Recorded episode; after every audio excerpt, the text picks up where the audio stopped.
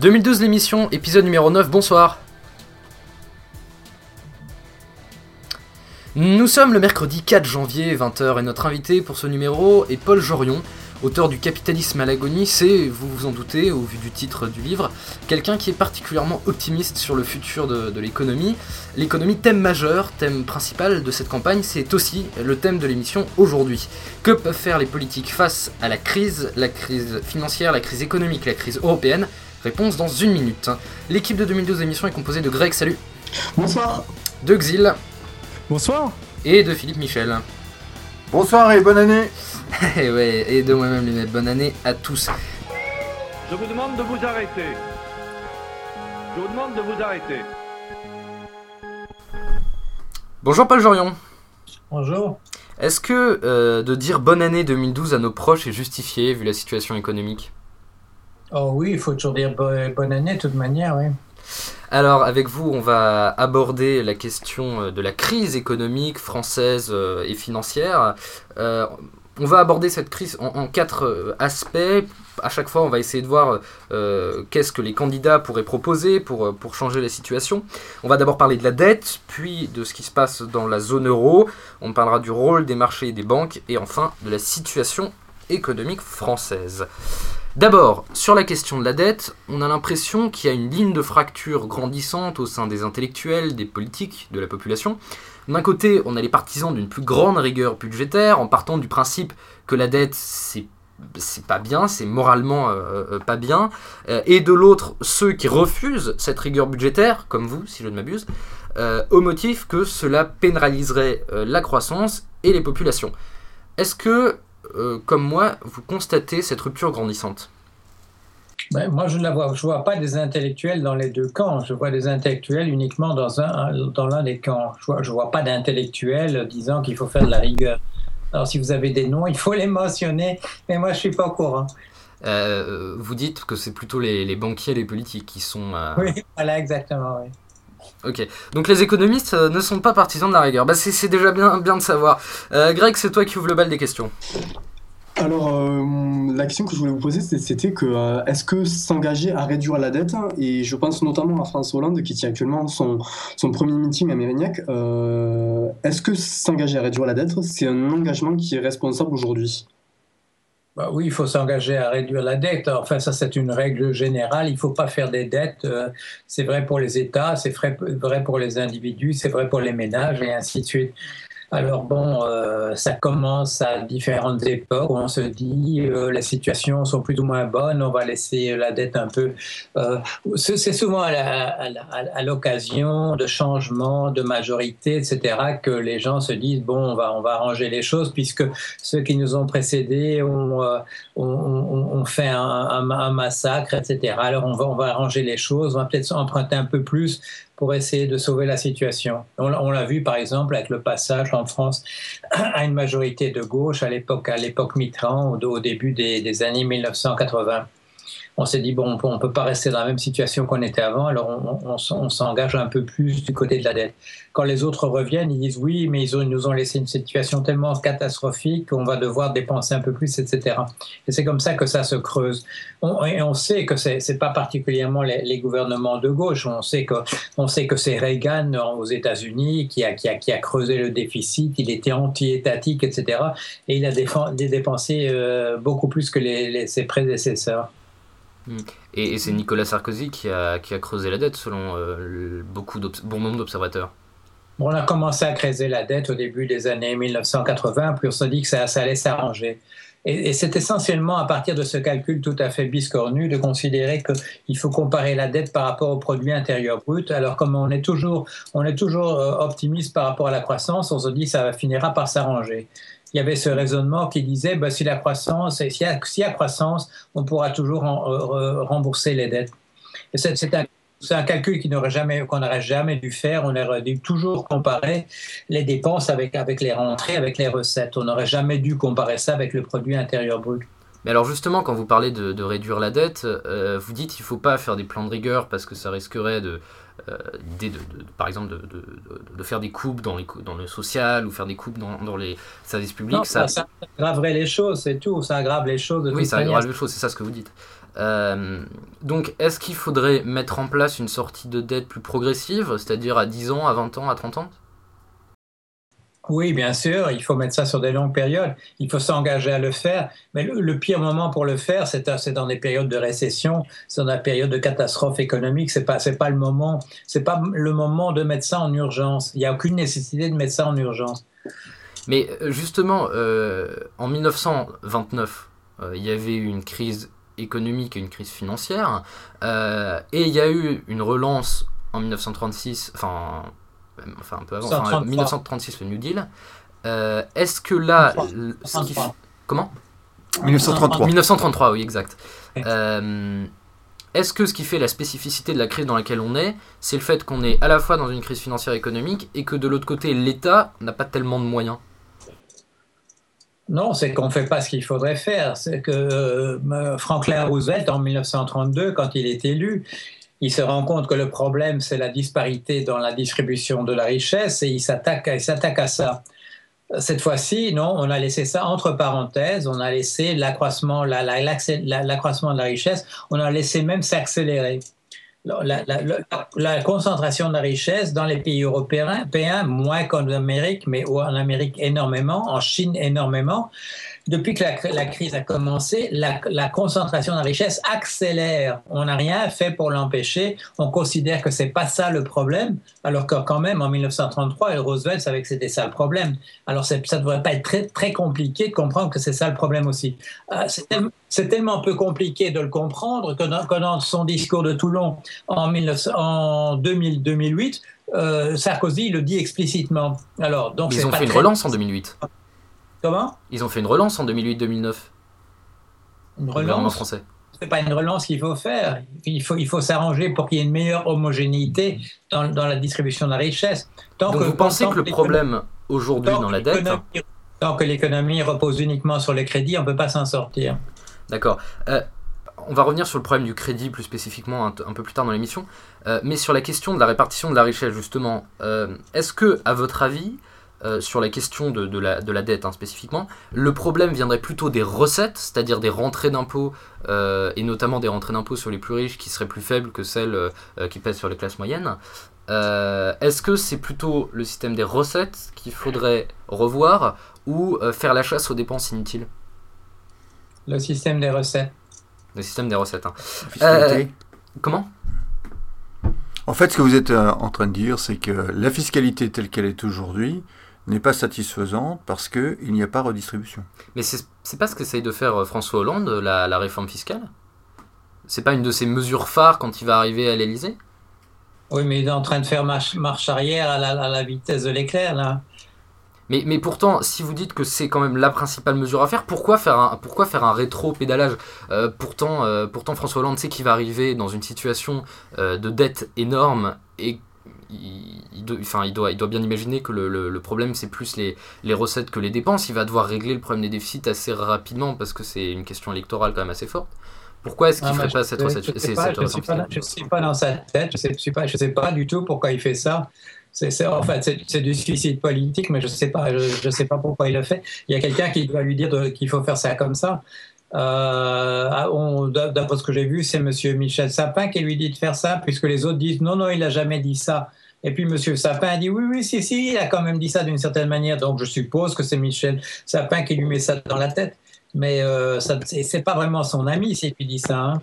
Euh, alors, on va revenir sur la question du crédit plus tard pour la question de, des banques et des, et des, et des marchés. Pour la question de l'Union européenne, Jacques Attali disait début décembre euh, que probablement l'euro ne passerait pas Noël. On est le 4 janvier, l'euro est toujours là.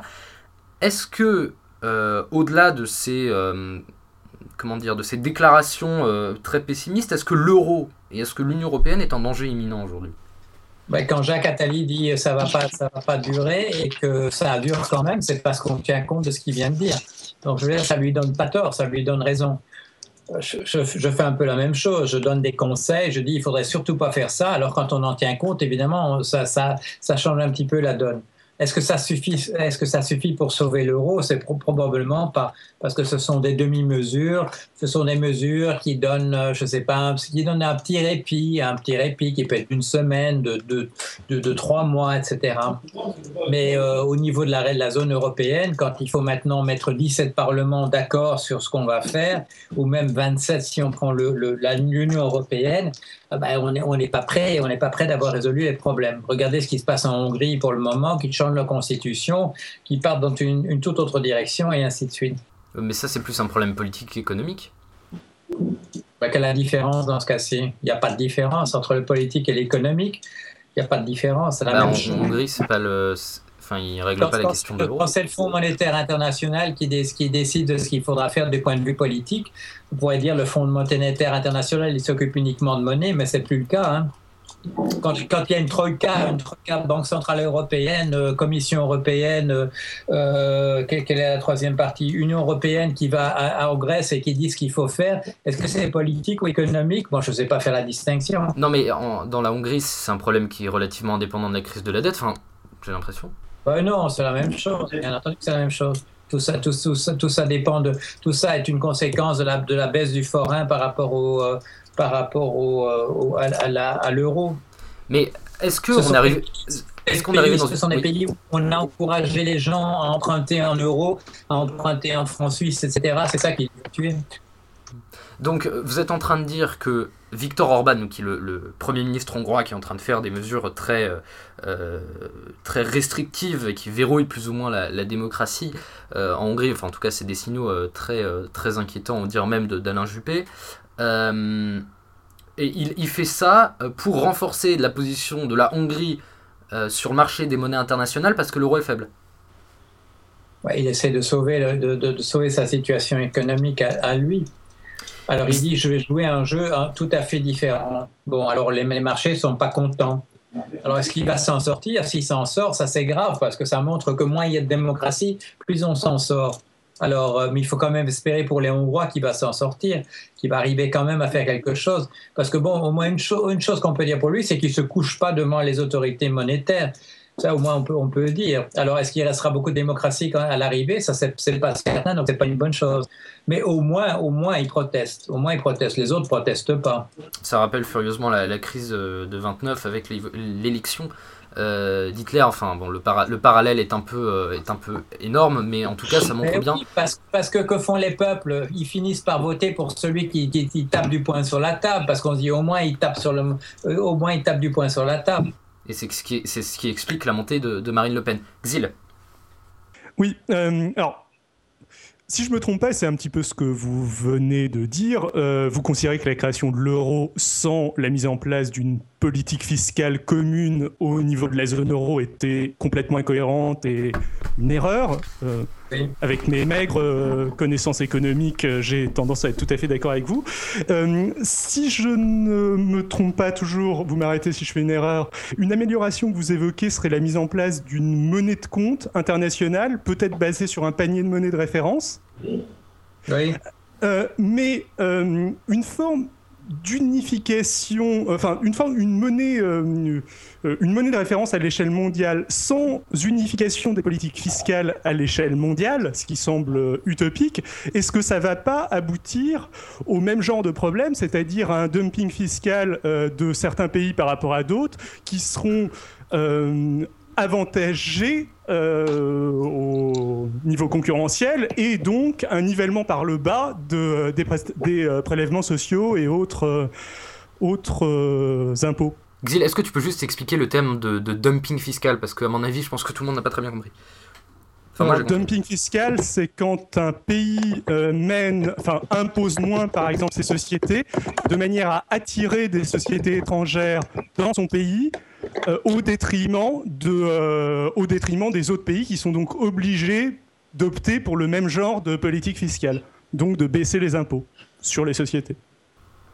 Oui, à l'époque où la question s'est posée pour l'Irlande, parce qu'elle était dans une situation catastrophique, c'était vers septembre de l'année dernière, vers septembre de 2010, il a quand même été question de, de, de l'aligner, elle, sur le reste des, des, des pays. Elle a fini par prier tellement, euh, euh, par euh, dire non, non, non, on peut pas faire ça, etc., qu'on l'a laissé faire. Mais c'est pas dans ce sens-là qu'il faut faire, évidemment. Il faut pas faire du dumping fiscal, il faut faire le contraire. Il faut remonter tout le monde à un niveau où c'est faisable, c'est-à-dire à un niveau où les recettes sont à la hauteur des dépenses. Évidemment, il faut réfléchir aux dépenses qu'on a fait. Il faut essayer de comment dire de rationaliser ça. Mais on peut pas on peut pas imaginer qu'un État a des dépenses sans avoir de recettes. Ça c'est l'invention des libertariens américains. Ça peut pas se faire si on a un État qui, euh, qui paye pour la police, qui paye pour l'éducation, etc., alors on peut être comme M. Ron Paul, on dit on supprime la police, on supprime les professeurs, on supprime l'éducation, on supprime les écoles, etc. Enfin bon, ça c'est un choix à faire.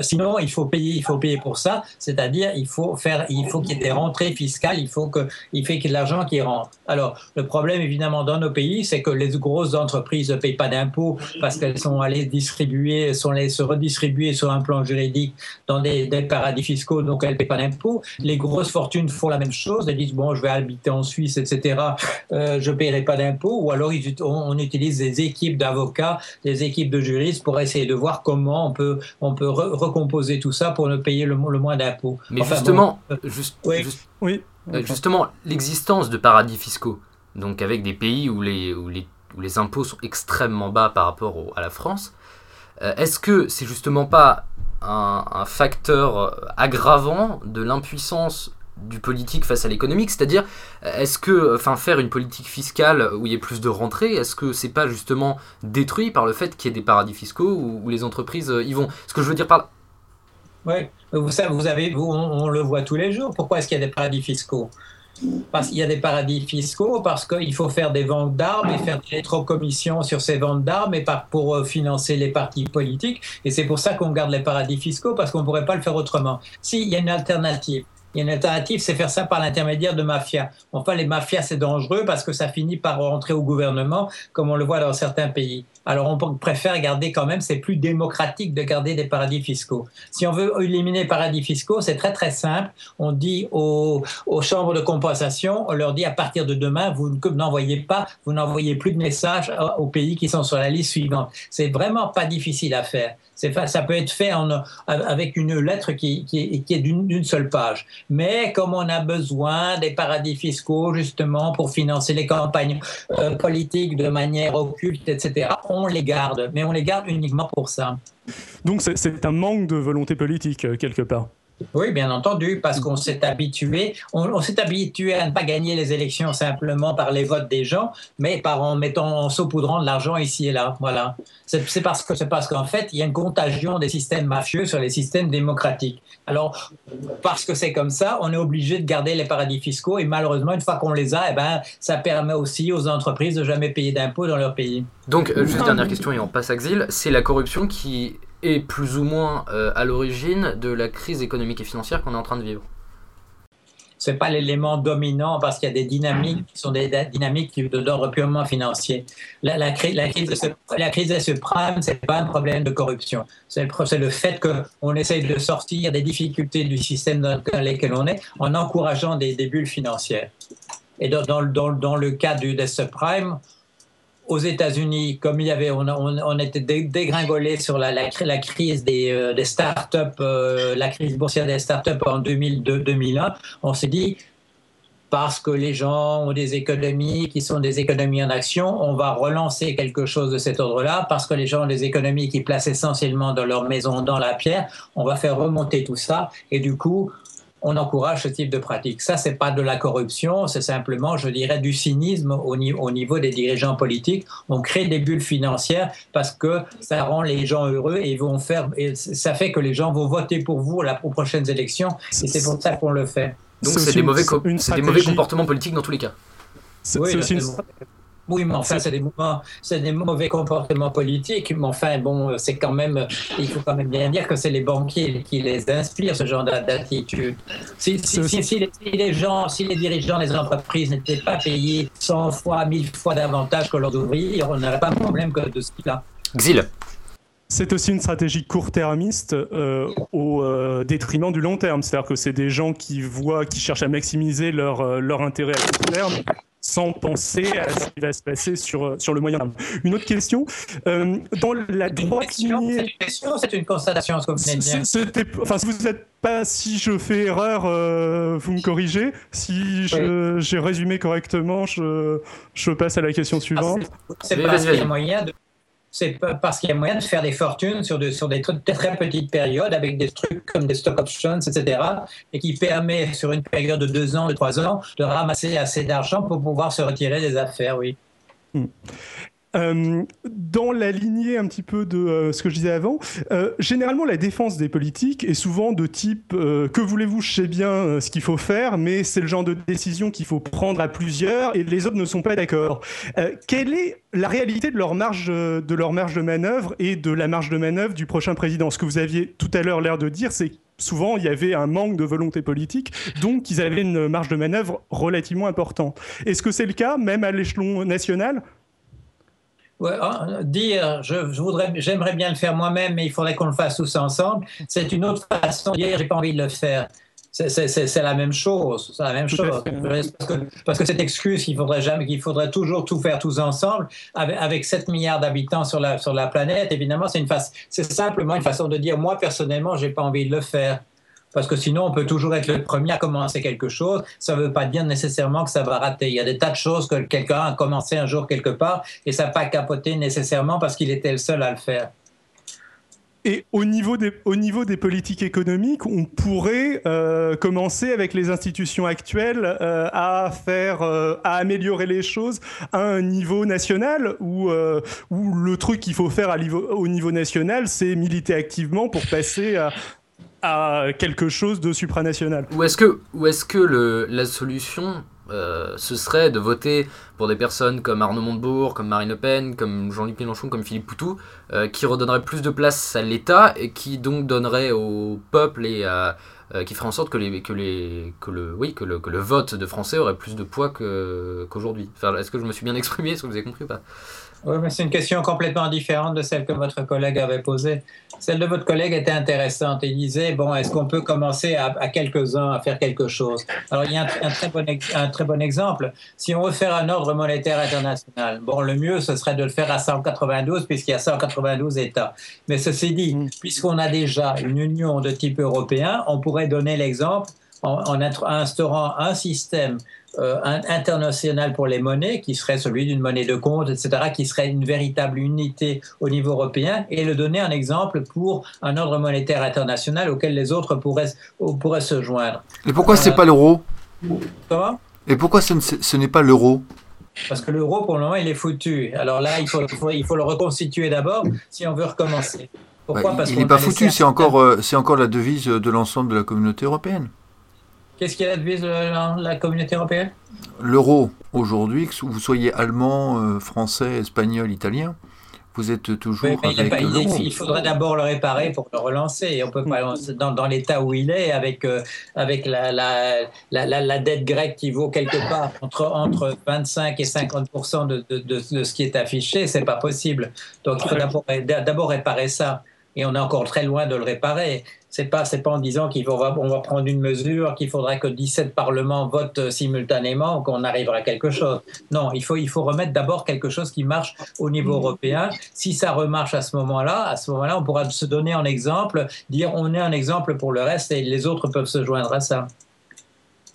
Euh, il y, a une question euh, qui a été posée dans la crise de l'Union européenne, euh, et notamment sur la question des traités, qui est la question de la démocratie. C'est-à-dire, Michel Rocard, par exemple, faisait une tribune dans, dans Le Monde, où il parlait de la question de la Banque Centrale Européenne qui pourrait prêter aux États.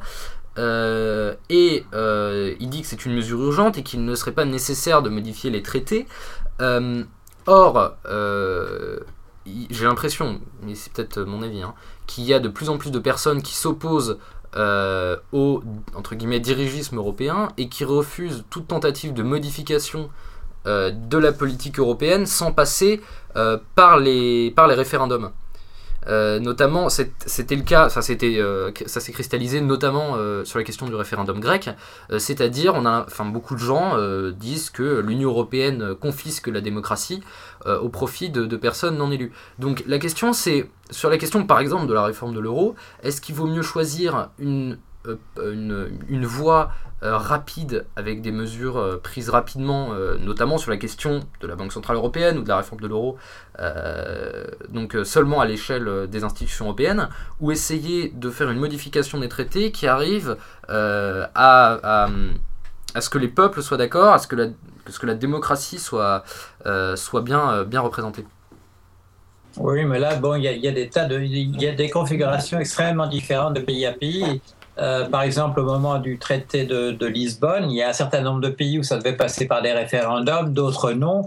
Euh, on l'a vu récemment dans, dans, le cas des dialogues entre Madame euh, Merkel et Monsieur Sarkozy. Monsieur Sarkozy pouvait plus facilement prendre des décisions en son nom, alors que Madame Merkel devait à tout moment s'en référer à une majorité parlementaire, etc., qui ne pouvait pas prendre les décisions.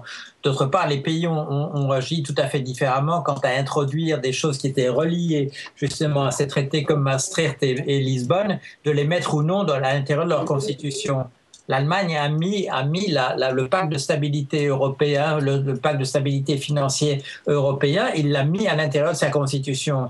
Alors avant qu'on fasse changer ça, c'est-à-dire faire changer la constitution allemande pour avancer un peu plus, c'est très compliqué. Alors c'est pour ça, il n'y a pas de, il a pas de règle générale parce que chaque pays en fait a défini euh, la, sa manière de décider quant à des questions de type européen de manière extrêmement différente. C'est pour ça que c'est extrêmement compliqué de faire 17, d'avoir 17 parlements qui votent sur des, des, des, euh, euh, des mesures de ce type-là. Il y avait une remarque faite l'autre jour que même si, même si c'est sur la même, chose que les gens votent, il n'est pas, pas évident qu'ils comprennent de la même manière ce qui est, dit d'un côté ou de l'autre. Euh, renégocier les traités, c'est ce que voulait faire François Hollande. Est-ce que c'est une bonne idée? Renégocier les traités, ben, ça dépend ce qu'on veut mettre à la place, oui, évidemment. Mais on, on peut renégocier les, les, traités. Mais ce qu'on veut, ce qu'on veut savoir, c'est quelles, quelles, sont les propositions qu'on va, va modifier. Euh, on va passer à la question des marchés et des banques, et c'est à Exil. Euh, alors, euh, vous avez travaillé un moment dans une banque euh, américaine, si je ne me trompe pas, ou en tout cas travaillé dans une banque aux États-Unis. Vous êtes très critique à leur égard.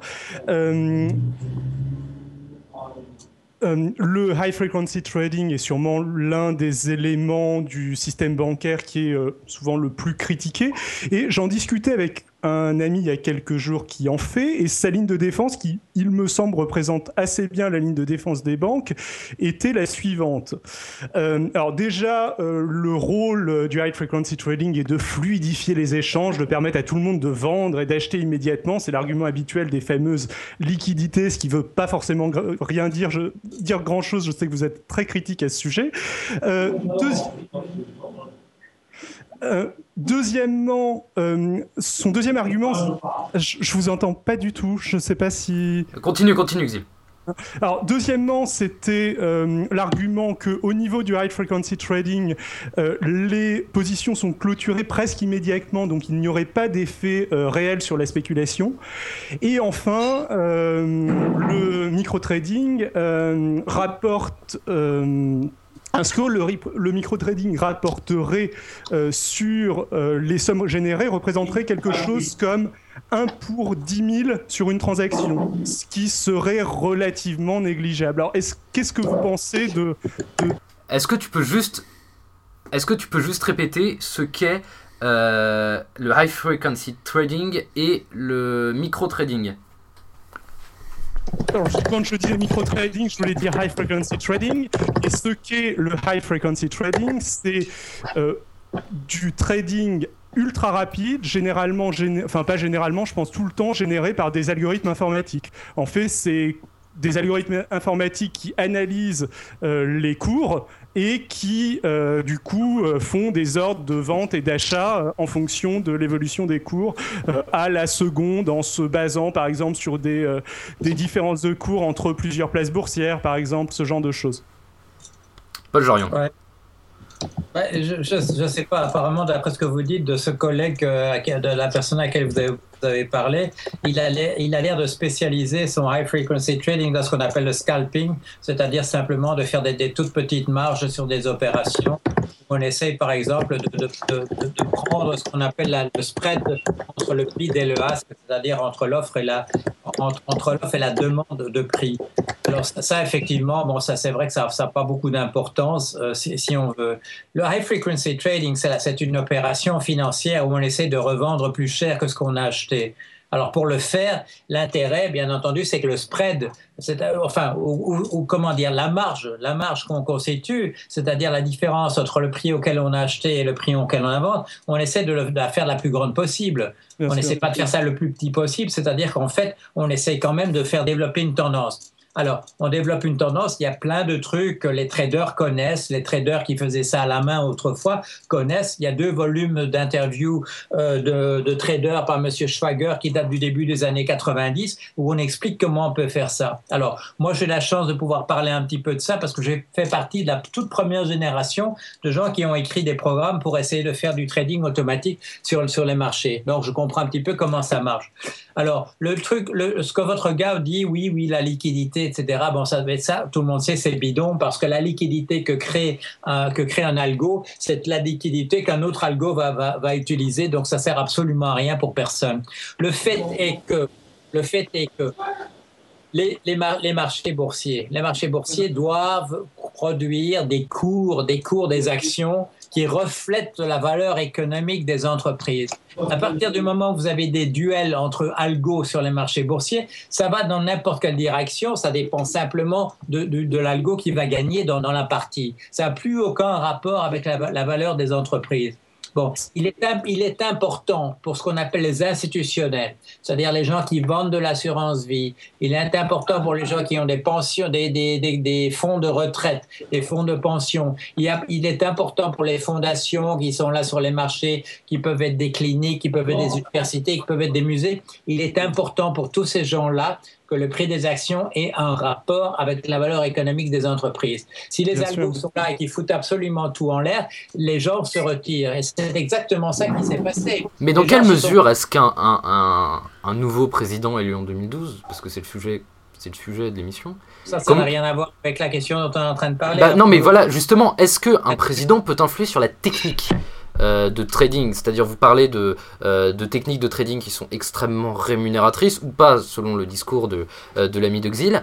Est-ce qu'il il y a des possibilités de faire interdire certaines de ces mesures? Bien entendu, le, le, Sénat français a proposé une interdiction. C'était le 18 novembre il y, a eu une, il y a eu un changement de majorité au Sénat en France, c'était devenu une majorité socialiste. Ils ont passé un projet d'interdiction, une d'interdiction du, du, high frequency trading. L'Allemagne n'a pas d'ailleurs euh, fait quelque chose à ce niveau-là aussi J'oublie le nom de la personne à la tête de la commission de finances au Sénat, qui est un représentant de l'UMP. Il a dit c'est pas réaliste d'interdire ça. Qu'est-ce qu'il veut dire par réaliste? Je voudrais bien comprendre ce que le mot réaliste veut dire dans sa phrase. Alors, on dit souvent euh, que les agents de notation sont responsables en partie, euh, ou en tout cas sont un facteur, euh, un facteur comment dire, aggravant de la crise de la dette par leur influence. mais par exemple, sur les questions du triple A français, la dégradation de la note française a déjà été anticipée sur les marchés. Est-ce que les agences de notation ont un rôle d'influence tellement grand sur le politique? On, a, on a créé ces agences pour qu'elles produisent une, des analyses quant à la capacité des gens qui émettent de la dette, c'est-à-dire des gens qui empruntent, quant à leur capacité de rembourser l'argent qu'ils empruntaient. Bon. Alors ça, c'est une, c'est le rôle qu'on a donné à ces agences de notation. C'était important, c'était important parce qu'on voulait protéger un certain nombre de gens qui achètent de la dette souveraine, de la dette des États et de la dette des compagnies. On voulait les protéger contre le fait qu'ils achèteraient de la dette qui serait de mauvaise qualité, c'est-à-dire où la probabilité que l'argent serait remboursé était, était, était basse. Bon, alors, on a inventé ces agences de notation. Le problème, c'est qu'on était aux États-Unis. On était dans un régime qui est un régime de laisser-faire, c'est un régime libéral, on n'aime pas ce qui est de côté étatique, etc. Donc on a laissé se créer des entreprises de type privé. Alors, ces entreprises de type privé, elles sont en concurrence entre les, les, unes avec les autres, et par conséquent, elles vont faire des choses uniquement en, raison de leur intérêt pour augmenter leur profit, et pas nécessairement pour remplir la tâche qu'on leur a demandé, qui était de donner des notes, d'évaluer le risque de non-remboursement sur, sur de la dette. Alors, l'erreur, elle a été faite là. C'est une erreur que les Américains font systématiquement parce qu'ils croient que nécessairement une compagnie privée va faire mieux qu'un organisme de type public, de type euh, soutenu par, par les États. Alors ça, c'était l'erreur grossière. C'est à partir de ça que, les, les, que tout le problème s'est posé. Alors, il faut dire une, chose aussi. Est-ce qu'une entreprise de type agence de notation peut prédire l'avenir? Est-ce qu'elle peut vraiment savoir ce qui va se passer? Alors, moi qui ai travaillé dans ce domaine-là, je vous dis la chose suivante, c'est qu'on a des limites de l'ordre de 35%, c'est-à-dire que quand, des prédictions sur une certaine période sont correctes à 35%, on considère que c'est merveilleux. Alors, ça pose quand même le problème des 65, cas, 65 des cas où on se plante. Alors, quand on, est en, période de vache grasse, quand tout va bien, c'est pas si si grave qu'on a raison que dans 35% des cas. Quand ça tout va mal, le fait qu'on a raison que dans 35% des cas, c'est très très gênant parce que ça veut dire que dans deux tiers des cas, on se plante généralement. Alors, c'est exactement ça ce qui se passe. Par ailleurs, par ailleurs, il y a ce qu'on appelle des, des, euh, des euh, comment dire des, prof, des, euh, des prophéties ou des prédictions autoréalisantes, c'est-à-dire que le fait qu'une entreprise va dire ça va pas très bien à tel endroit, ça va encourager d'autres à le répéter, etc. Et ça peut enfler. Il peut y avoir un effet de boule de neige, un effet de réaction en chaîne, etc. Et on a vu ça tout particulièrement la première fois qu'on a vu ça de manière tout à fait dramatique, c'était dans le cas de la compagnie Enron quand une, quand une des agences de notation a dit ça va pas très bien chez, chez, chez, chez Enron, les autres ont dit, ont dit puisque il y en a une qui dit que ça va pas très bien, nous on va dire aussi que ça va pas très bien, etc. Et le mouvement s'est enflé. Et en six semaines, une compagnie qui était numéro 7, numéro 7 aux États-Unis est complètement dégringolée en partie à cause de cet effet. En partie à cause de cet effet. Donc, mais c'est vrai, c'est une façon, d'une manière générale, quand quelqu'un dit quelque chose va se passer, eh bien, ça a un impact parce qu'on écoute ce que les gens disent et on se dit ça va peut-être se passer de cette manière-là. Dans le cas, par exemple, de la dette italienne, le, les, taux qu'on exige de l'Italie ne sont sans rapport avec la situation objective de l'Italie. Pourquoi? Parce qu'on n'arrête pas de, de, dire que la prochaine étape de la crise, ça viendra de l'Italie, etc. C'est pas aussi grave en Italie que l'appréciation qui est faite par l'opinion publique. Pourquoi? Ben Parce que nous sommes des êtres humains, nous avons un cerveau où il y a un truc au milieu qui fonctionne essentiellement avec la peur et l'enthousiasme, et par conséquent, on est toujours d'un côté de l'autre en disant ça va être, ça va être bien pire qu'on imaginait ou ça va être beaucoup mieux que ce que, ce qu'on imagine. On n'est on pas on n'est pas facilement dans un état d'équilibre, on oscille entre du pessimisme excessif et de l'optimisme excessif. Mais si je vous comprends bien, donc euh, par rapport à vos derniers commentaires concernant les agences de notation.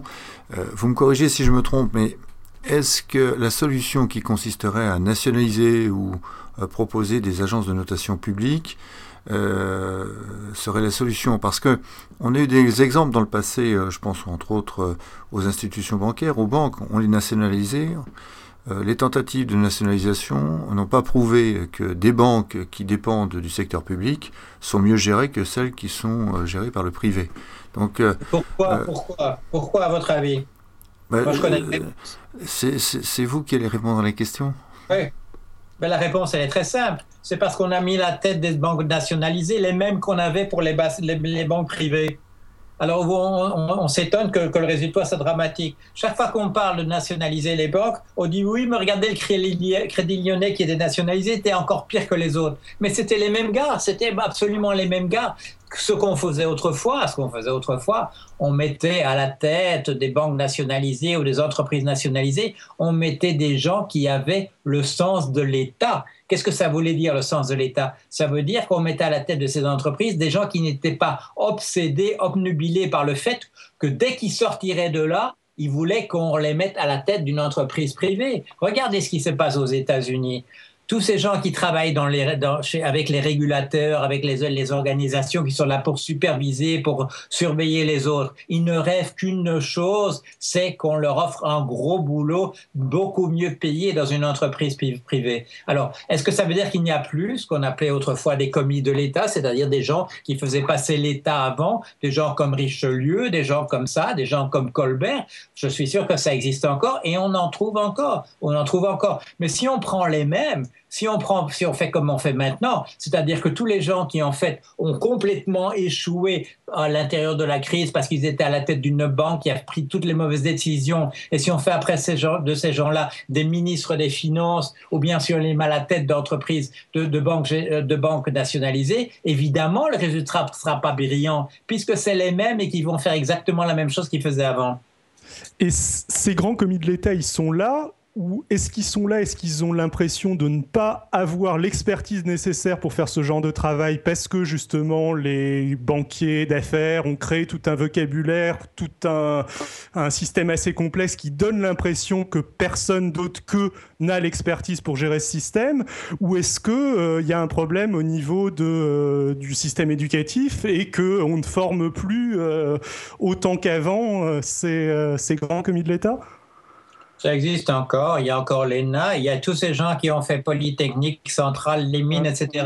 et qu'on utilise comme et qu'on utilise comme trader, ces gens-là, ils, ont la matière grise suffisante pour diriger une, banque. Mais ce que vous la, manière dont vous avez posé la question est une très très bonne manière. C'est de dire, on essaie de convaincre les gens qui n'ont pas l'expertise. Or, il y a quand même une, leçon qui est attirée de 2007-2008, c'est que les gens qui ont prétendu qu'ils avaient l'expertise, ils ont montré comment ils pouvaient diriger les choses. Ça veut dire que cette expertise-là, en réalité, elle ne valait vraiment pas grand-chose, puisqu'elle n'a pas permis d'arrêter l'hémorragie, elle n'a pas permis d'arrêter l'effondrement. Alors on continue de, de, répéter que ces gens-là sont les experts. Quand tout se casse la figure, on nomme, on Monsieur Monti en Italie, on nomme Monsieur Papademos en Grèce en disant mais écoutez, c'est des gens qui ont travaillé pour les banques centrales, qui ont travaillé par Goldman Sachs. Malheureusement, c'est plus une preuve que ce sont des gens qui comprennent comment ça marche, puisque les firmes dont on parle ont montré qu'elles n'avaient pas la moindre idée de comment le système fonctionnait en réalité.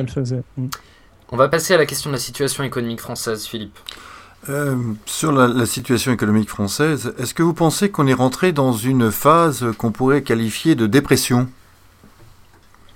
Dépression, non, pas encore. Non, non, on reparle de récession, on est sur le bord d'une récession, mais le, problème des pays ne peut plus jamais être considéré de manière indépendante. Il y a eu effectivement, au niveau des capitaux, en tout cas, au niveau de l'industrialisation, il y a eu une mondialisation, une globalisation. C'est-à-dire que les pays ne sont pas véritablement. Si, euh, imaginons un petit pays complètement autarcique et dont la situation pourrait être tout à fait indépendante du, du cadre général. Mais ça, ça n'existe plus la plupart des pays exportent, la plupart des pays importent.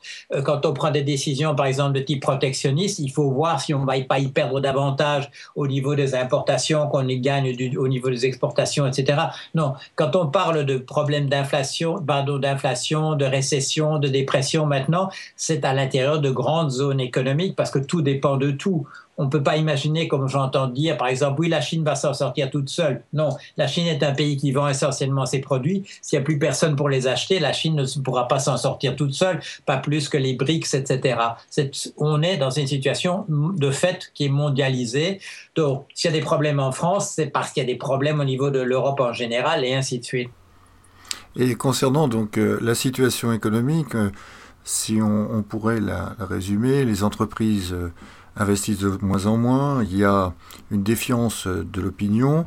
Est-ce que vous pensez qu'aujourd'hui, euh, quand on parle de confiance, euh, on parle de la confiance sur les marchés, mais on parle aussi de la confiance d'opinion, euh, de l'opinion publique. quelle est votre analyse par rapport à, cette situation? Est-ce que vous, vous pensez qu'aujourd'hui, il y a un déficit de confiance dans ce qu'on pourrait appeler les, institutionnels, c'est-à-dire d'abord l'État, les banques, euh, comment, comment, vous voyez la situation euh, par rapport à cette, euh, montée, non pas de, de psychose, mais en tout cas de peur hein, Nicolas Sarkozy en a parlé, de cette peur qu'ont les Français. Comment vous analysez la situation? Et quand on parle de confiance, confiance des marchés, en fait, on a l'impression qu'on parle d'une notion plus ou moins métaphysique ou psychologique. Et en fait, ce n'est pas du tout le cas. Qu'est-ce qu'on appelle la confiance des marchés? Ça veut dire simplement la chose suivante, c'est que sur, sur les marchés, ceux qui ont prêté de l'argent à d'autres, est-ce qu'ils sont confiants que l'argent va leur revenir? La confiance, c'est uniquement ça. Est-ce que l'argent que j'ai prêté va me revenir? Et pas uniquement la somme principale du principal qui a été prêté, mais aussi les, les, les, les flux, les flux d'intérêt, les versements d'intérêt, est-ce qu'ils vont revenir en temps utile, etc. Alors quand on parle de confiance des marchés, ça veut dire uniquement ça. Est-ce que l'argent que j'ai prêté va me revenir un jour? C'est pas plus compliqué que ça. Et quand on regarde les solutions qu'on essaye d'apporter, c'est exactement de ce type-là. On essaye d'empêcher qu'à un endroit quelconque où quelqu'un a, prévu, a dit, a promis qu'il allait rembourser de l'argent qu'il avait emprunté, s'arranger pour que cet argent revienne. Le problème, c'est que dans une situation comme on est maintenant, une personne qui a promis qu'elle va rendre 100 euros à quelqu'un, elle a en même temps promis à, des tas d'autres et en même temps, et pendant ce temps-là, elle a dépensé une partie de l'argent. C'est-à-dire qu'elle n'arrivera pas, elle n'arrivera pas à rembourser l'ensemble de l'argent qu'elle a emprunté parce qu'elle a utilisé ces sommes à autre chose qui était plus urgente. Alors, le problème, c'est que on a vu pour la Grèce, on n'est pas arrivé à dire qu'on allait rembourser tout l'argent qui avait été emprunté. Alors on a dit, on s'est adressé vis-à-vis du secteur privé, des, des banques commerciales, en disant, est-ce que vous seriez satisfait par le fait qu'on vous remboursera seulement la moitié de la somme. Et on sait maintenant, ça a été dans des réunions assez dramatiques avec Madame Merkel en disant aux banques commerciales, c'est ça ou pas ou autre ou, rien du tout, ce sera 0 ou 50 et donc il faut que vous satisfassiez, satisfassiez du, des 50, etc. Mais ça, ça peut pas, ça peut pas rétablir la confiance. Quand on vous rend pas 100% de la somme que, que vous avez prêtée, la confiance peut pas être là. Le problème, malheureusement, maintenant, c'est qu'avec le crédit, c'était tellement répandu, il y a eu tellement d'endettement d'un peu partout qu'on ne pourra pas rembourser les 100%. Alors la question, c'est rétablir la confiance, ce sera, on pourra uniquement la rétablir une fois qu'on aura mis toutes les cartes sur la table en disant, bon, combien est-ce qu'on peut rendre sur tel truc, combien est-ce qu'on peut rendre sur tel autre, etc. Une fois qu'on aura fait tous les comptes, que certains ont été remboursés à 25%, d'autres à 60, d'autres à 75 sur d'autres des choses différentes, à ce moment-là, on pourra repartir si on veut. Avant ça, non, on ne pourra pas rétablir la confiance tant qu'on n'aura pas mis l'ensemble des cas sur la table. Dans le numéro de, janvier 2012, Alternative économique, donc qui est un mensuel plutôt à gauche, euh, fait un bilan extrêmement négatif du quinquennat de Nicolas Sarkozy. Dans quelle mesure la situation économique peut-elle être imputable à Nicolas Sarkozy dans quelle, dans quelle mesure on peut l'imputer à la crise ben, je crois que les, dirigeants européens en particulier sont dans des situations, comme je le dis, qui sont des situations globales. Alors, il est très difficile de leur imputer des, responsabilités individuelles. La, chose qu'on peut dire, M. Sarkozy, on peut dire, deux, je dirais deux choses. Il a fait le discours de Toulon où il a dit ce qu'il faudrait faire. Il ne l'a pas fait. Est-ce qu'il ne l'a pas fait parce qu'il a eu trop d'opposition en face de lui ou parce qu'en fait il considérait que c'était bon pour un discours et pas pour des choses à faire? Ça, je ne connais pas la réponse. Par ailleurs, est-ce qu'il s'est dépensé suffisamment pour essayer au moins de défendre la situation? Ça, je crois qu'on on peut tous le dire, il s'est dépensé sans compter il y a une petite chose, mais qui est quand même significative, parce que si on a eu des enfants, on sait ce que ça veut dire. Il a dû, dans une certaine situation, laisser sa femme en train d'accoucher pour aller essayer de résoudre une partie du problème. Ça, ça veut dire quand même que c'est quelqu'un qui prenait les questions au sérieux, en tout cas, et qui prenait son rôle de, de chef de l'État au sérieux. Sinon, il l'aurait pas fait. Bon, est-ce qu'il a pris toutes les mesures? Est-ce qu'il a dit toutes les choses qu'il fallait dans ce contexte-là? Je n'en sais rien. Bon, alors la question se pose de cette manière-là, mais est-ce que c'est quelqu'un qui se dépense sans compter pour essayer de, mettre, de, sauver, de sauver la mise? Ça, j'ai l'impression qu'il serait difficile de lui refuser ça. Est-ce qu'il dit les bonnes choses? Est-ce qu'il prend les bonnes décisions? La question là, de ce côté-là, est en suspens. C'est un peu surprenant votre réponse parce que euh, je vous ai, depuis le début de notre entretien, vous avez été quand même très, très offensif hein, sur euh, le bilan, la situation de la crise. Et là, j'ai l'impression que vous, butez vous bottez un petit peu en touche concernant la responsabilité du, du président de la République quand vous dites en fait, je ne peux pas évaluer s'il est responsable de la crise. Pourtant, la question est simple. Dans un contexte international, la partie qui nous concerne, c'est-à-dire dans la communauté européenne, la France, il y a un président de la République qui est en charge de l'État. Est-ce que vous considérez qu'à la manœuvre, même dans cette période de crise, est-ce qu'il est victime comme tout le monde ou est-ce qu'il a contribué à la crise? Mais on est dans des situations qui sont de type suivant. Si on reste à l'intérieur du cadre tel qu'il est défini, à ce moment-là, ces situations sont des impasses, ce sont des voies de garage. Et l'agitation les mesures, les comment dire, l'énergie qu'on met, les efforts qu'on fait pour essayer de sortir de la situation à l'intérieur du cadre n'aboutissent absolument à, rien. L'intérêt de ce discours de Toulon, c'est qu'il, il, comment dire, il jetait le regard un petit peu, pas énormément, mais il jetait quand même le regard un peu en dehors du cadre en disant est-ce qu'on pourra vraiment s'en sortir à l'intérieur du cadre. Et c'est pour ça que ce mot de refondation du capitalisme, refondation, est-ce que ça veut dire c'est faire exactement la même chose? Non, quand même. Refondation, c'est essayer de remettre ça sur d'autres bases. Alors ça veut dire regarder dans le cas, en dehors du cadre, pour voir s'il ne faudrait pas redéfinir le cadre lui-même. Le problème, c'est que effectivement, quand on reste à l'intérieur du cadre, il n'y a que des impasses. Il y avait ce jeu de mots qui avait été fait par Madame Lagarde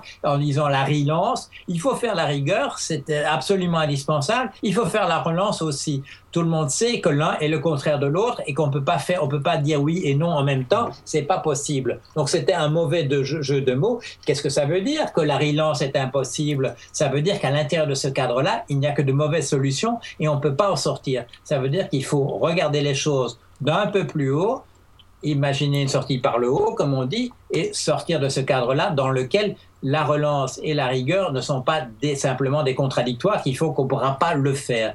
Donc, ce que je dis, ce que j'ai dit à propos de M. Sarkozy n'est pas, à mon sens, n'est pas contradictoire. Il fait énormément d'efforts à l'intérieur dans un cadre, à l'intérieur d'un cadre dont où les solutions ne sont pas possibles parce qu'il n'y a pas de solution à l'intérieur de ce cadre-là à strictement parler on va descendre un petit peu d'échelle euh, euh, pour revenir vraiment à la situation française. Euh, la crise de l'euro est un des graves problèmes conjoncturels. néanmoins, pour les Français, selon un sondage Harris publié la semaine dernière, selon 9 Français sur 10, le chômage est leur préoccupation principale. Il y a un vrai problème avec le chômage, non seulement par, non seulement par les chiffres, mais aussi par les solutions. on a l'impression que les politiques ont du mal à trouver une, une, vraie solution et, n'arrive pas à faire autre chose que des petites euh, mesurettes. Euh, est-ce que euh, la, la, la, question c'est est-ce que on arrivera à retrouver le plein emploi? La, la question de base. Non, c'est ça, qui, c'est ça qui avait permis à, Keynes, à John Maynard Keynes dans les années 30, de trouver une solution au problème qui se posait. Il a dit, il faut faire une chose importante. Et la chose à faire, c'est de mettre le plein emploi au centre, et puis on résoudra tous les problèmes à partir à partir de là. La difficulté qu'on a maintenant, c'est que le plein emploi n'est plus possible. Pourquoi? Parce qu'on a fait des choses pour sortir du travail. On a fait des choses qui ont réussi. On a, essayé de remplacer les tâches difficiles, les tâches épuisantes, les tâches qui étaient ingrates, pas de les remplacer par des machines. On a essayé de remplacer les gens dans des activités extrêmement dangereuses, comme de travailler dans les hauts fourneaux, par des robots. On a essayé de remplacer les tâches qui étaient purement répétitives par des robots. On est arrivé à le faire. On a remplacé les sénodactylos qui faisaient un boulot qui n'était pas très intéressant. On les a remplacés par des traitements de texte, etc. On a réussi à faire ça. Le résultat, c'est qu'on est arrivé à libérer les sociétés d'une manière importante, d'une manière assez considérable, à les libérer du travail. Le problème, c'est que les gens normaux, les gens ordinaires, gagnent leur argent qui leur permet de consommer, qui leur permet de vivre dans leur famille à partir de leur travail. Alors si on supprime le travail d'un côté et que les bénéfices de cette suppression du travail, c'est simplement des augmentations de salaire pour les dirigeants des plus grosses entreprises, une augmentation des dividendes pour les actionnaires, à ce moment-là, ça ne marche pas. Si le type qu'on remplace par un robot, il reçoit juste une indemnité de chômage qui lui dure un an au maximum, ça va pas. Il faudrait qu'on lui fasse bénéficier du fait qu'il a été remplacé par un robot. Parce qu'il faut bien penser que dans les années 50, quand on voulait remplacer des gens robots, c'était pour que celui qui serait remplacé par un robot en bénéficie. Et ça, on a tout à fait oublié. On a mis ça tout à fait entre parenthèses. Les gens qu'on remplace par des robots, on les met au chômage et on leur dit débrouillez-vous. Essayez de trouver un autre emploi. Non, il n'y a pas d'autre emploi. Ils ont été remplacés par un robot, c'était une bonne idée. Alors il faut déconnecter d'une certaine manière à ce moment-là, il faut déconnecter les revenus des gens de travail qu'ils pourraient éventuellement trouver si on ne peut plus réaliser le, plein emploi. Le plein emploi, c'est pas non plus d'utiliser des gens à faire des, choses, à faire des choses qui sont complètement inutiles. Il y, a, eu des époques, il y a eu des époques. En 1848, on a créé des, ateliers nationaux, c'était pour faire travailler les gens à des choses utiles. Et finalement, on n'a rien trouvé à leur donner à travailler. On, on, les a fait travailler sur des corvées ridicules, etc. Ils ont fini par se révolter. Et est-ce qu'une manière de faire bénéficier donc à ces gens qui n'ont plus d'emploi de, euh, des progrès de la production, des progrès de la technique, ce serait pas de mettre en place une allocation universelle, un revenu de base, ce genre de solution? Est-ce que ça vous y êtes favorable ou pas du tout? Mais, il faut, mais pour faire ça, il faut, et on, on, pourrait imaginer de faire ça. Mais il y a des gens qui vous disent, où on va faire ça, c'est pas difficile, etc. Non, parce que les implications de ça, les implications de ça sont extrêmement importantes. Ça oblige à remettre en, question la définition de la propriété privée telle qu'on l'a maintenant pour, pour faire pour que des gens gagnent de, la, de leur vie sans avoir à travailler pour le faire. Ça demande, des, ça demande un changement de société. On ne peut pas imaginer que ce soit simplement, euh, je dirais, une extension de ce qui existe maintenant comme revenu minimum pour les gens qui sont vraiment en difficulté. Ce C'est pas possible. Ça demande à ce qu'on refonde entièrement le cadre dans lequel on est, parce que c'est pas, on ne peut pas faire ça par des petites réformettes. Euh, vous prenez euh, vos distances sur votre blog et dans votre livre avec les candidats des partis de gouvernement, euh, et notamment de, François Hollande et Nicolas Sarkozy, qui selon vous ne feront qu'être dans le cadre justement dont vous avez parlé, le cadre de l'Union européenne et de la Banque centrale européenne. Est-ce que parmi les plus petits candidats, je pense notamment à Jean-Luc Mélenchon, je pense notamment à Arnaud Montebourg, même si ce dernier n'est pas candidat, est-ce que vous trouvez que parmi ces petits candidats, il y en a qui proposent des solutions alternatives plus intéressantes? Ben, c'est pas c'est pas un mystère que les, gens dont vous parlez ce sont des gens qui ont trouvé des, de l'inspiration dans des choses que j'ai dites. Et c'est pas une invention que je fais. Je veux dire ce sont des gens très proches d'eux qui sont venus me le dire. Donc ça c'est évident que des gens qui s'inspirent de, de, choses que je propose sont des gens qui sont plus proches de moi que des gens qui ignorent entièrement ce que je propose par ailleurs. Marine Le Pen elle propose aussi une alternative. Comment? Marine Le Pen propose aussi une alternative économique oui, bah ça, elle fait partie des gens qui m'ont qui m'ont contacté pour voir si je pouvais les aider avec des, des, bonnes idées. Dans ce cas-là, ça n'a pas marché parce que il y avait un certain nombre de, je dirais, d'obstacles. Il y avait un, il y a un certain nombre de choses dans leur programme qui a fait que le que le débat n'a pas pu avoir lieu et que le euh, que le, le, dialogue n'a pas pu s'établir. C'est vrai, évidemment, Marine Le Pen, le FN est en train de s'inspirer du même genre de même genre d'idées. Alors euh, c'est c'est pas très compliqué. Euh, il y a il y a, y a certains de mes collègues qui répondent aux questions quand on leur pose est-ce que le fait que Marine Le Pen s'inspire de ce que vous avez dit, est-ce que ça vous pose un problème? Moi, dans, dans ce cas-là, moi j'ai posé les choses extrêmement clairement sur le papier en disant si vous vous ralliez à un certain nombre de propositions qui pour moi sont non négociables, on pourra avoir un dialogue. Ça n'a pas été accepté, donc c'est très simple à ce, ce niveau-là. Bon, alors des gens, des gens avec qui je suis davantage d'accord, ça, ça, me pose beaucoup moins de, de problèmes. Mais c'est vrai, c'est vrai que dans la mesure où une réflexion sur, ce que, sur des modifications du cadre ne sont pas utilisées, ne sont pas prises par les partis qui sont plus ou moins de centre, plus ou moins de, de, de, gauche, plus ou moins de droite, dans la mesure où ces gens-là ne veulent pas s'adresser aux questions qui se posent véritablement, il est évident qu'on trouvera toujours quelque part quelqu'un qui dira Eh, c'est de, de ça qu'il faut s'occuper. Je citais dans un blog qui a été publié aujourd'hui un, conducteur de taxi qui me fait une analyse absolument excellente de la situation comme elle est et qui dit eh ben, du coup, moi, pour qu'on comprenne ce que j'ai pour, qu'on comprenne que je suis vraiment pas d'accord avec ce qui est en train de se passer en ce moment, je n'ai pas le choix, je vais voter Marine Le Pen. Au moins, on m'entendra de cette manière-là. Alors, ça, c'est dangereux pour les démocraties. C'est très dangereux. Ça veut dire que les gens qui sont au centre n'entendent plus du tout ce que dit le peuple autour d'eux. Euh, depuis qu'on a cet entretien, j'ai l'impression quand même que vous êtes, euh, je dirais pas noir, mais vous êtes très pessimiste. Hein. Euh, est-ce qu'il y a des raisons d'espérer Je pense entre autres, quand vous, vous dites dans votre dernier commentaire, qu'il y a quand même de bonnes idées à droite et à gauche. je pense entre autres à une idée qui me paraissait moderne, qui était de dire, dans une, société mondialisée, les barrières aujourd'hui n'ont plus de raison d'être. une piste économique qu'on est en train de, de, développer et qui est d'actualité aujourd'hui avec, entre autres, dans la primaire, ce qu'a suggéré Arnaud Montebourg, qui était donc le patriotisme économique, une nouvelle forme de protectionnisme. Qu'est-ce que vous en pensez? Est-ce que vous pensez que ça c'est une idée neuve? Est-ce que c'est une idée qui pourrait régénérer euh, l'économie ou en tout cas euh, créer de la croissance? Non, parce que ça, ce qui est mis entre parenthèses, c'est le, le, fait que tant qu'il y a une circulation libre des capitaux, il n'y aura pas moyen de refaire du protectionnisme. On pouvait faire du protectionnisme à partir d'une à une époque où il, y avait, une interdiction de la, circulation libre des capitaux. Mais essayer de faire le protectionnisme sans interdire la, circulation des, capitaux, c'est pas possible. Ça n'a aucun sens. Il faut voir ce que, par exemple, ce que le Brésil est en train d'essayer de faire pour se défendre comme ça. Ça, ça marche, ça marche pas. C'est pas possible. C'est pas possible.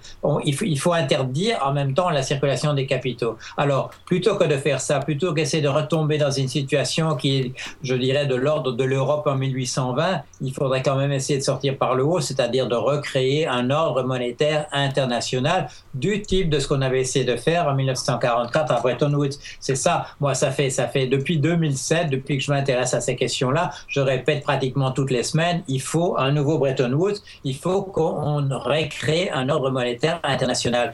L'ordre monétaire international de Bretton Woods 44, il est mort en, 1971. Il a été supprimé, il a été abrogé par M. Nixon parce que ça coûtait trop cher aux États-Unis. Ça fait 40 ans qu'on vit sans un ordre monétaire international. 40 ans qu'on tourne autour de ce problème. Il y a quelqu'un qui a expliqué un jour, et c'est vraiment une, une explication assez convaincante, qu'on a inventé les produits dérivés, les produits financiers dérivés, que M. Warren Buffett appelle à très juste titre des armes de destruction massive on les a inventés à la suite de 1971 parce qu'il fallait que les qu'on arrive quand même à se protéger contre les variations invraisemblables des, du cours des devises les uns par rapport à les, autres. Les produits dérivés qui...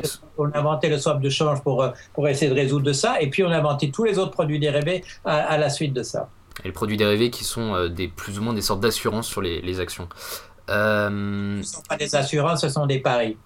Oui, c'est vrai. Euh... Vous dites que le capitalisme est à l'agonie et qu'il va disparaître. Euh, ma dernière question, euh, bon, c'est vrai que comme ça, quand on dit euh, le capitalisme va disparaître, ça paraît pour la plupart d'entre nous difficile, à, difficile à croire. mais au-delà de ça, est-ce que la disparition du système économique tel qu'il existe aujourd'hui est une bonne chose?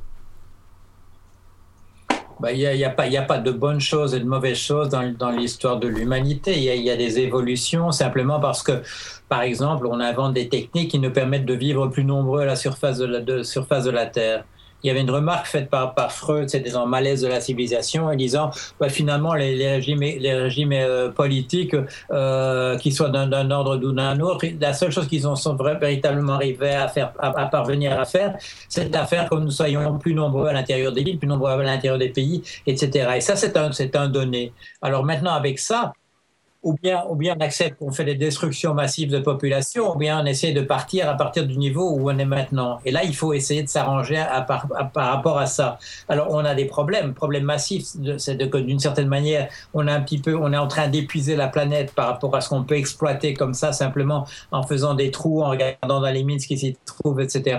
On a dépassé le pic pétrolier parce qu'on on a, on a dépendu énormément de l'existence du pétrole et du charbon, etc.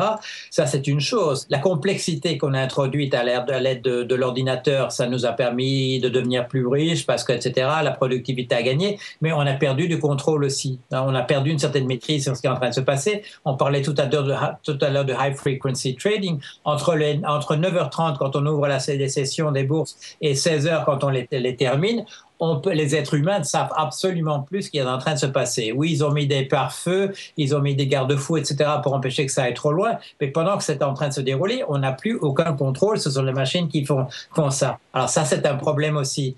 Et alors, cette crise dans la financière dans laquelle on est, parce qu'on a trop confiance qu'on pouvait remplacer les revenus par des crédits, en oubliant qu'un crédit, c'est quelque chose qu'il faudra rembourser, un jour, c'est le troisième problème. Donc on est un petit peu effectivement dans la merde, si vous voulez, parce qu'on a trois problèmes très très importants qui sont venus se superposer et qu'on essaie de résoudre simultanément. Alors, comment est-ce qu'on fait quand on est une, espèce animale? On en sort ou on n'en sort pas? Alors, je ne peux pas dire ce, qui va se passer.